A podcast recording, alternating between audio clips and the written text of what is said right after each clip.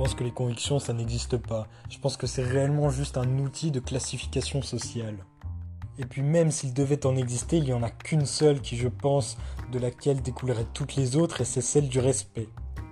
Celle du respect envers soi, donc euh, par exemple la volonté avec laquelle tu vas, tu vas faire en sorte que ta vie soit meilleure et donc euh, agir pour l'accomplissement de tes objectifs.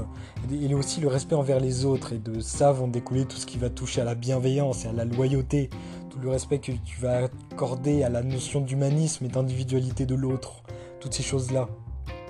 Par ailleurs, en soi, les convictions, c'est juste un mot sur lesquels tu vas t'engager sentimentalement sur un sujet en particulier.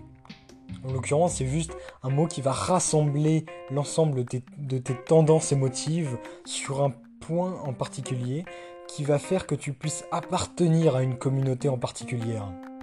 Ainsi, avoir des convictions, c'est juste l'ensemble de, tes émotions rassemblées en un seul point.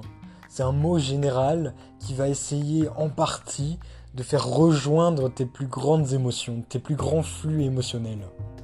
Donc je pense qu'il est trop abstrait de parler de la notion de conviction. C'est juste un mot qui plus ou moins va te déterminer. Alors qu'en réalité, je pense qu'il faudrait aller bien au-delà de ça. Il faudrait, plutôt que de voir l'individu à travers ses convictions, le voir en tant qu'être émotionnel. Et par conséquent, on peut le comprendre. Puisqu'en comprenant les émotions, tu comprends la personnalité et l'unicité. Tu vas comprendre pourquoi est-ce qu'il est ce qu'il est et pourquoi est-ce qu'il veut aller dans telle direction et pourquoi est-ce qu'il vient de tel ou tel endroit. Tu peux comprendre l'individu en analysant ses émotions. Et ça sert à ça, les convictions. Ça sert qu'aux yeux des autres, tu puisses appartenir à quelque chose, que tu sois classifié. Parce que c'est facile de classifier et les gens veulent la facilité et la simplification des choses pour pouvoir réfléchir le moins possible.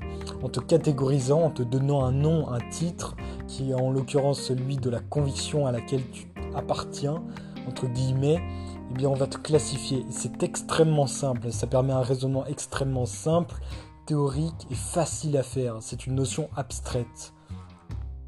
C'est tout simplement la facilité pour aller aux conclusions hâtives. La notion de conviction permet donc de théoriser, de classifier, mais surtout de généraliser. Alors bien sûr, il n'est pas, inévitable de vouloir appartenir à un tel fil conducteur qui puisse nous amener vers quelque chose, appartenir à un sujet en particulier, si la volonté vient profondément de toi et sur la conscience de ces choses-là, eh bien, il n'y a pas de mal, il faut juste le faire en pleine conscience, il faut savoir que un mot ne va pas déterminer nos émotions. Par ailleurs, l'individu qui va se classifier, généralement, je doute qu'il puisse aller vers cette direction-là.